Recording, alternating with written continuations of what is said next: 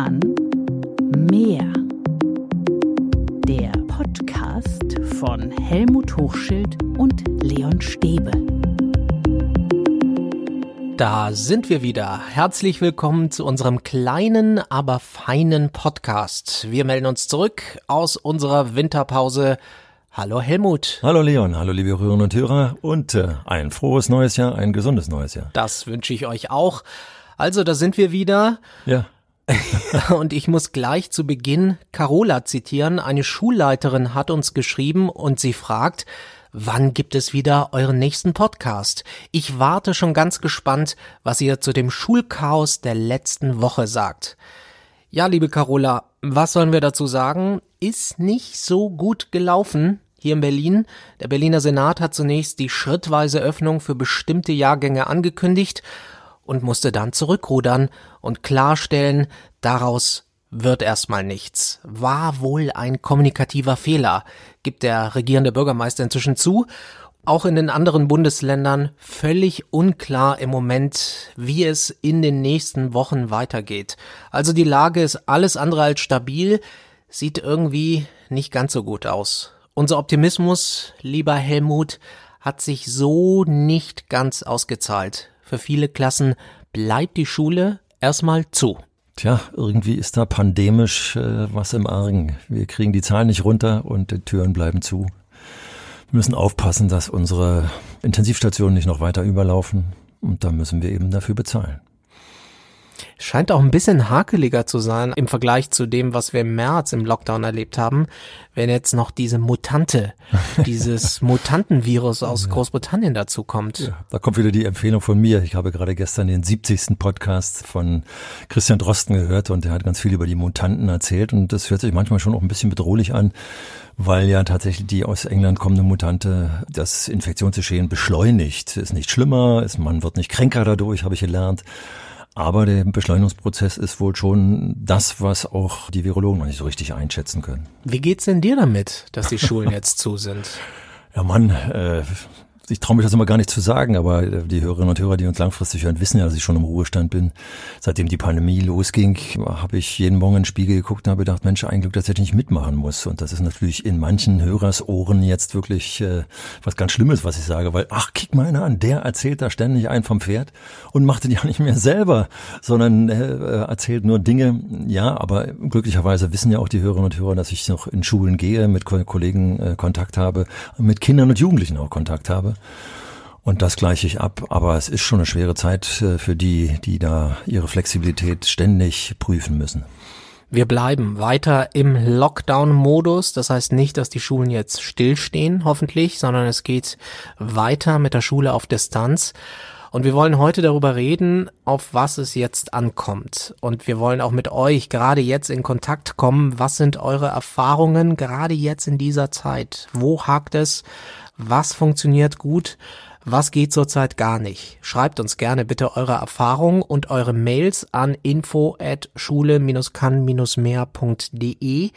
Uns haben viele Mails über Weihnachten und über die Feiertage erreicht.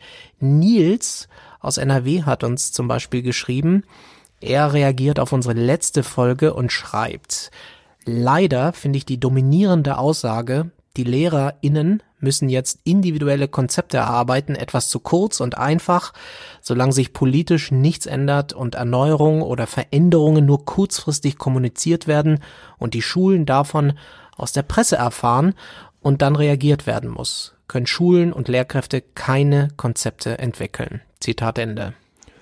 Ja, ich habe ja Nils auch geschrieben, keine stimmt eben nicht. Das ist das, was ich mir geschrieben habe. Und ich selber habe das eben ja 40 Jahre lang praktiziert, dass ich auch in schwierigen Situationen mit Kolleginnen und Kollegen zusammen konzeptionell gearbeitet habe. Und manchmal waren sogar die Krisen die Konzeptionstreiber. Denn er hat natürlich recht, wenn er sagt, äh, dass er total schade ist, dass die Administration über uns so wenig Kreativität schafft und so wenig Leitpfosten schafft, äh, um die Sachen zu vereinfachen und so wenig Ressourcen vor allem in die Schulen bringt, um das alles zu vereinfachen. Aber umso mehr lohnt es sich nicht eben ständig darüber zu jammern, sondern umso mehr ist es so, dass man sagt, was haben wir denn für Ressourcen? Wie können wir sie besser nutzen? Und von daher sind Krisen manchmal auch in Schulen Konzepttreiber gewesen. Es hat eben einfach keinen Sinn, und das sehen wir jetzt gerade wieder, zu warten, bis konkrete Verbesserungsvorschläge von oben kommen, weil die Strukturen so verhärtet sind, dass wir zum Beispiel die IT-Technik nicht in die Schulen bekommen. Aber da ist natürlich verständlicherweise Frust, Na klar, na klar. dass man sich nicht langfristig auf etwas verlassen kann, vorbereiten kann, was eben auch an der Pandemie liegt, die man nicht planen kann, leider. Aber es ist eben nicht nur die Pandemie. Das stimmt. Äh, Andererseits, vieles von dem, äh, was du vorhin auch angeregt hast, was die Kolleginnen und Kollegen schreiben sollen, haben wir ja praktisch im März schon durchgemacht. Wir hatten ja eben die Schulschließung. Genau, es ist so ein bisschen ein täglich größeres Murmeltier. Richtig. Jetzt. Und das hatten wir in unserem Podcast, auch in den beiden Podcasts vor Weihnachten auch nochmal thematisiert. Also wir hätten schon naiv sein müssen, wenn wir dachten, dass im Januar die Pandemie vorbei ist. Also eigentlich war schon so, dass wir darauf vorbereitet waren, äh, was auf uns zukommt. Und wir beide haben es hier, hier im Podcast auch wirklich gesagt. Äh, Ich selber bin immer noch der Meinung, dass die Zahlen erst richtig runtergehen, wenn der Sommer da ist. Also genau wie es im letzten Jahr war, als es eigentlich erst im Mai langsam wieder aufging. Das heißt, wir müssen uns darauf vorbereiten, dass es so ist. Und von daher hoffe ich, und das kriege ich ja auch teilweise wieder mit, dass einige sich schon darauf eingestellt haben und, wie wir es ja auch in vielen Podcasts thematisiert haben, einige haben plötzlich auch Erfahrungen gemacht, Aha-Effekte äh, über diese Art und Weise zu lehren, dass sie gesagt haben, Mensch, wir können ja mal was Neues ausprobieren und das Neue klappt. Nils schreibt weiter, diese Individualisierung des Schulproblems auf einzelne Lehrkräfte und Schulen abzuwälzen, führt nur zu einer höheren Arbeitsbelastung und Unzufriedenheit. Gleichzeitig täuscht es über die durch Politik verschlafene Erarbeitung von Konzepten und Voraussetzungen, die gerne an Schulen angepasst werden können, hinweg. Ende des Zitats. Also Nils hat schon recht, wenn wir mal daran denken, was Helmut, was alles verschlafen wurde in den vergangenen Monaten, das ist schon zum Mäusemelken. Auf jeden Fall. So viele Mäuse können wir gar nicht haben, wie wir melken wollen dann eigentlich.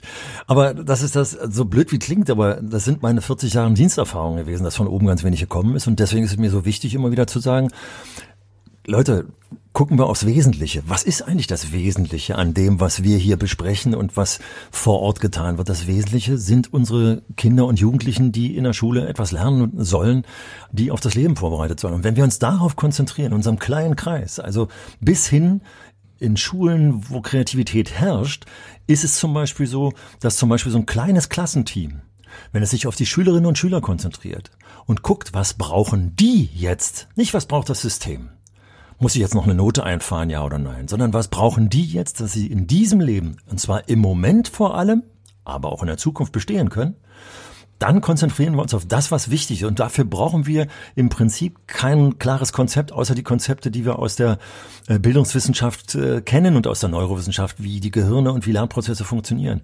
Wir müssen den Blick auf unsere Kinder und Jugendlichen schärfen, die da vor uns sitzen und müssen gucken, wie kriegen wir es mit denen am besten hin, dass wir uns auf das Leben und auch auf diese Pandemie und diese Krise vorbereiten. Ja, was machen wir jetzt daraus? Was machen wir aus dieser Situation? Wie machen wir jetzt das Beste aus der Lage, in der wir uns jetzt befinden, die ja im Moment so aussieht, dass wir noch keine Perspektive haben, zumindest nicht für die nächsten zwei, drei Monate. Ja, die eine Perspektive ist schon mal absolut klar. Also Normalunterricht, wie wir das vor der Pandemie hatten, die ist jetzt erstmal zeitlich in die völlige Ferne gerückt. Ich gehe davon aus, dass wir in diesem Schuljahr kaum noch normalen Unterricht machen können. Das ist Sondern- krass. Das ja, ist krass. Ja, aber so, so, so es ist.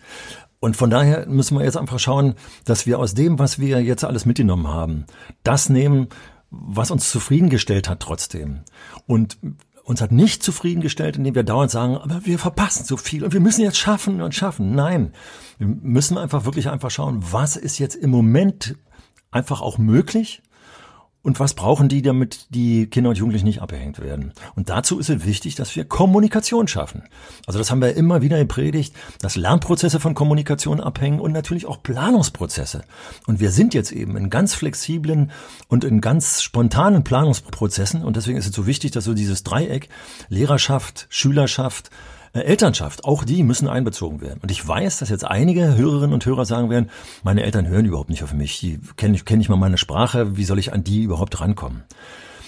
Okay, es gibt da Gruppen, die mehr oder weniger im Prozess involviert sind. Aber die Kinder und die Lehrkräfte oder die Jugendlichen, die Lehrkräfte, die sind die, die jetzt alles versuchen müssen, um die Kommunikation zu halten.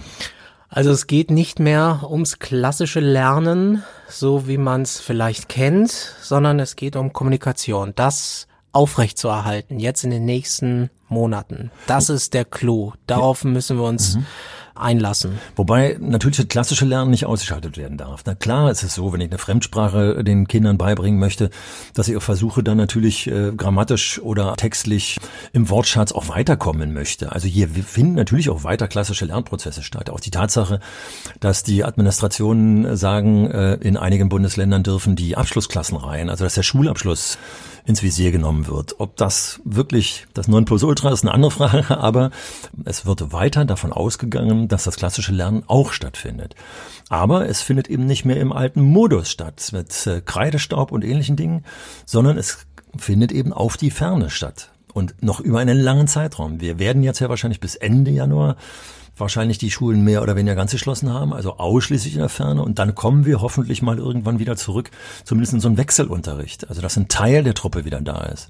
Da würde ich auch gerne hier nochmal an der Stelle gleich sagen wollen, ich hoffe, so wie einige Bundesländer sagen, dass die Abschlussklassen reinkommen dürfen in die Schulen jetzt in dieser pandemischen Situation, dass wir auch kleinere Gruppen von Schülerinnen und Schülern, die besonders schwierige Verhältnisse zu Hause haben, wieder reinholen dürfen. Ich fände es total blöd, wenn die Abschlussklassen kommen dürfen, aber die, von denen wir wissen und über die wir dauernd reden, dass sie abgehängt werden, die wir nicht reinholen dürfen. Also ich denke, da hoffe ich, dass jetzt hier noch kleine Schlupflöcher schaffen werden, auch noch bis Ende Januar. Und dann, wenn es wieder losgeht, äh, dann sowieso.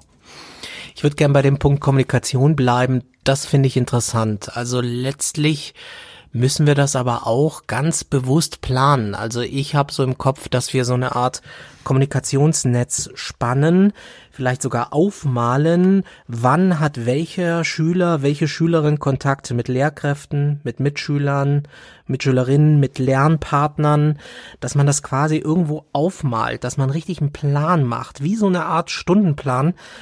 Also zum Beispiel Marie hat einen Beziehungspunkt oder ein Beziehungskontakt da und am Nachmittag über Mail mit demjenigen oder mit derjenigen per Videoanruf, persönlich am Zaun, wie auch immer.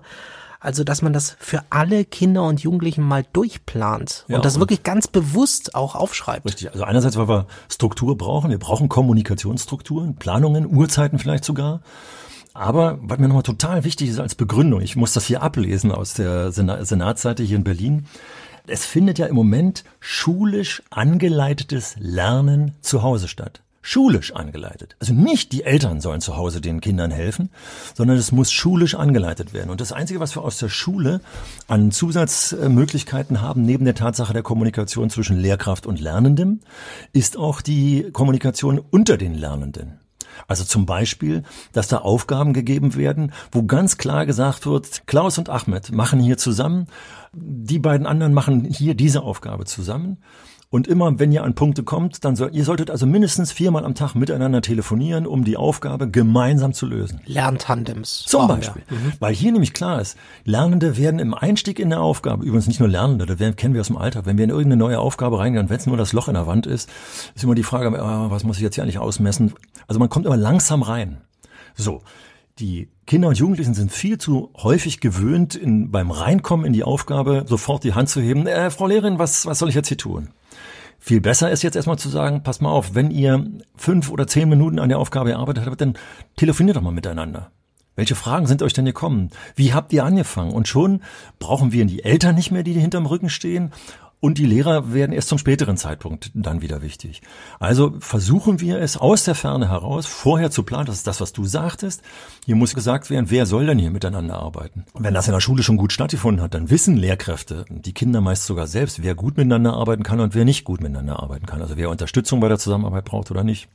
Deswegen ist mir ganz wichtig, die Lernenden untereinander mit zu verknüpfen, ist, ist eine ganz wichtige Geschichte. Und die Lehrkräfte müssen im Prinzip von 8 bis 16 Uhr in der Ganztagsschule auch ansprechbar sein. Es kann nicht sein, dass in dieser Zeit Lehrkräfte sich zurückziehen und sagen, also ich bin ja mittwochs äh, von 13 bis 14 Uhr nur, äh, habe ich eine Sprechstunde.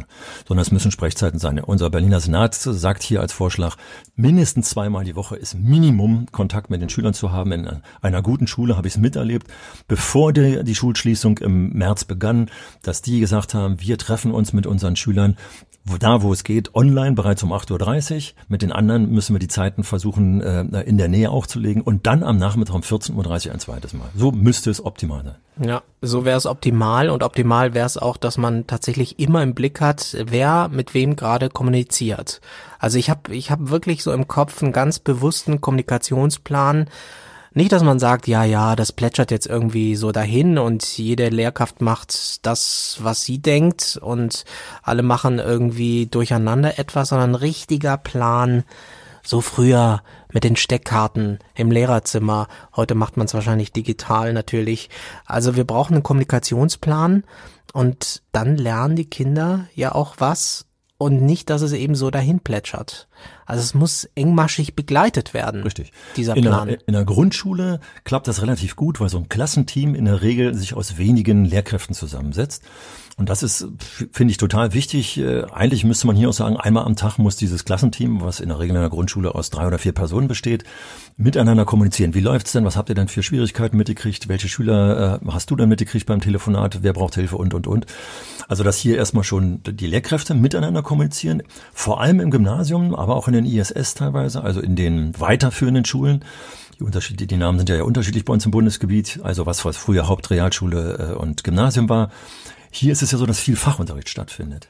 Hier muss es, äh, wir haben viele Beschwerden, du erinnerst dich, äh, Leon, im März gehabt, wo äh, Schüler uns schrieben, sie kriegen von jedem Lehrer drei Stunden Aufgaben für genau, pro aktenweise Tag. Material. Und das darf nicht sein, weil das, das führt äh, zu Frust und führt zu Druck der letztendlich dann im Haushalt entlastet wird. Und das darf nicht sein. Lehrerinnen und Lehrer, wir müssen uns darüber im Klaren sein, dass zu Hause nicht so schnell und so einfach gelernt werden kann, in der Regel, ein paar Ausnahmen, wie wenn das in der Schule stattfindet. Das heißt, wir müssen von den Pensen, die wir sonst äh, im, im, normalen Unterricht äh, durchgeführt haben, müssen wir runterkommen. Also es muss hier ganz klare Planung und Absprachen geben.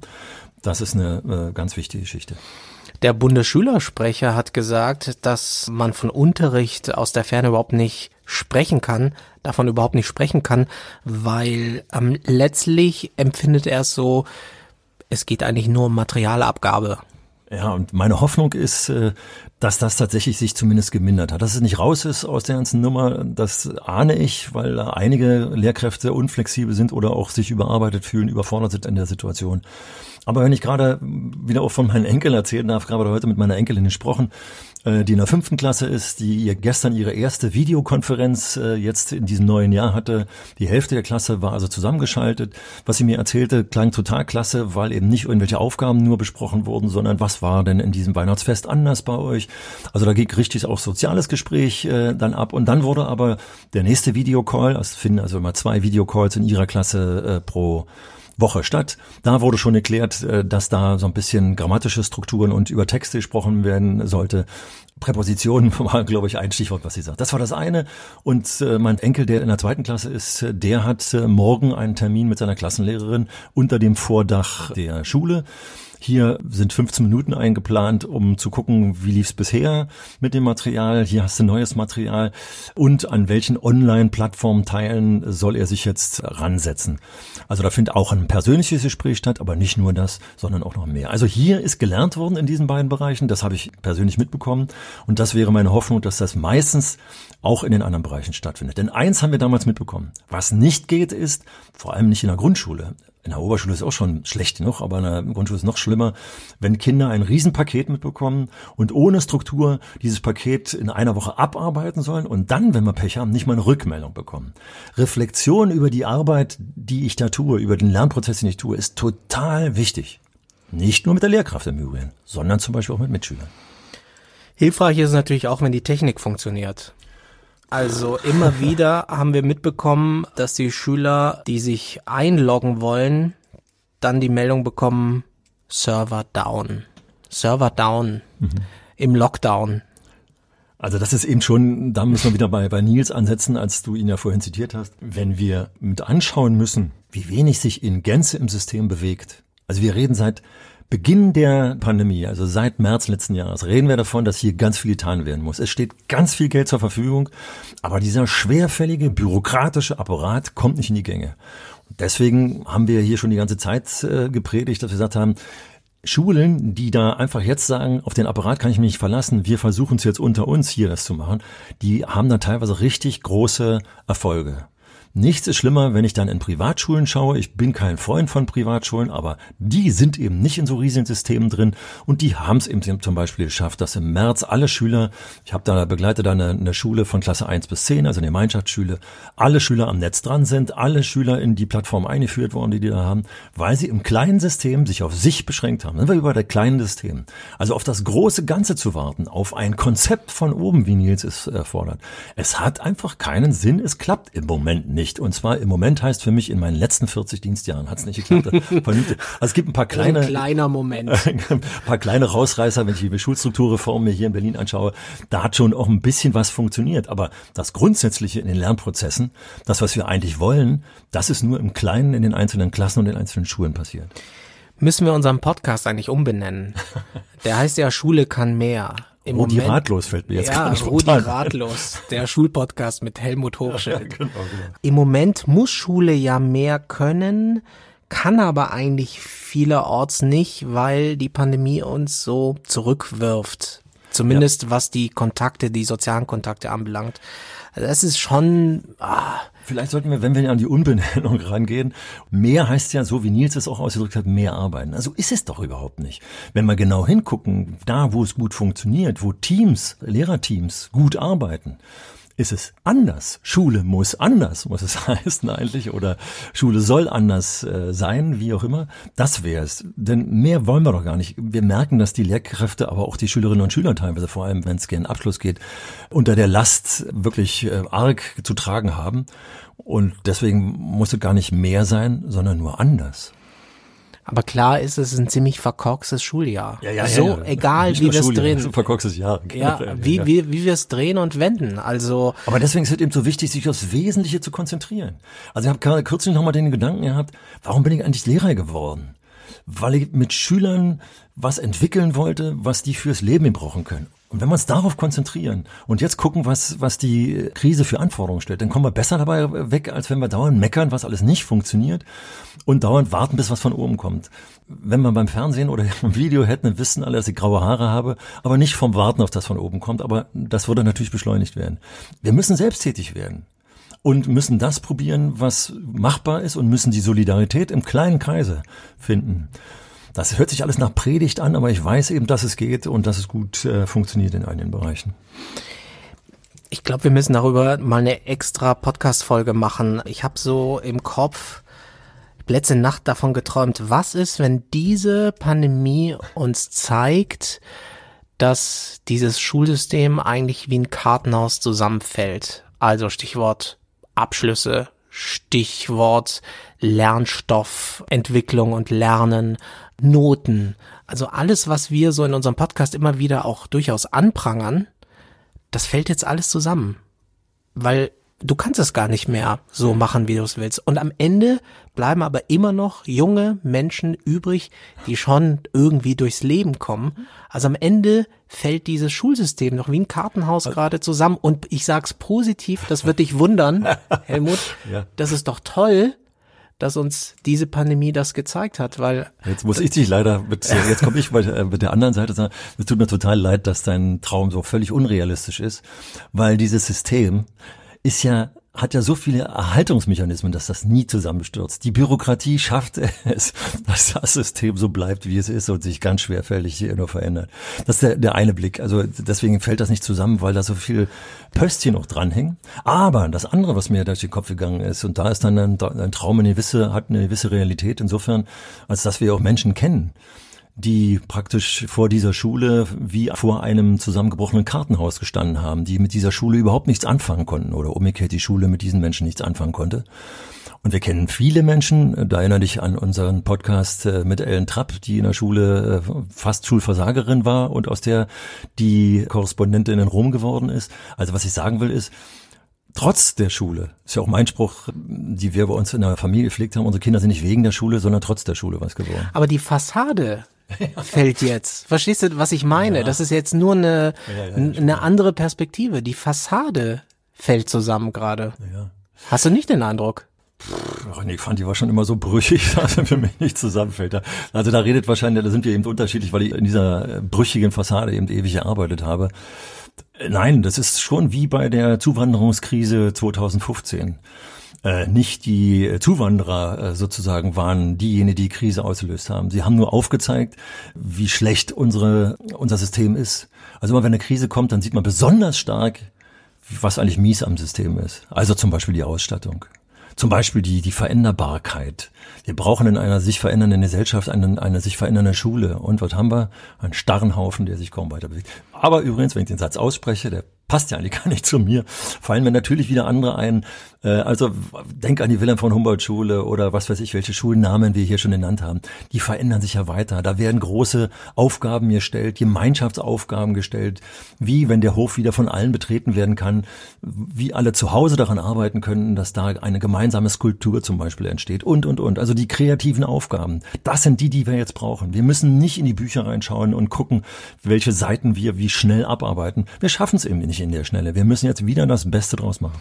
Wir schaffen es dieses Jahr einfach nicht. Richtig, klar. Wir, wir, wir, wir ja. lassen es einfach. Wir, wir schaffen es nicht. Ja. ja. Aber was ist zum Beispiel mit Abschlüssen? Darüber können wir dann noch bei Gelegenheit drüber sprechen. Ne? Aber es gibt ja schon Abiturienten oder alle, die vor einem Abschluss stehen.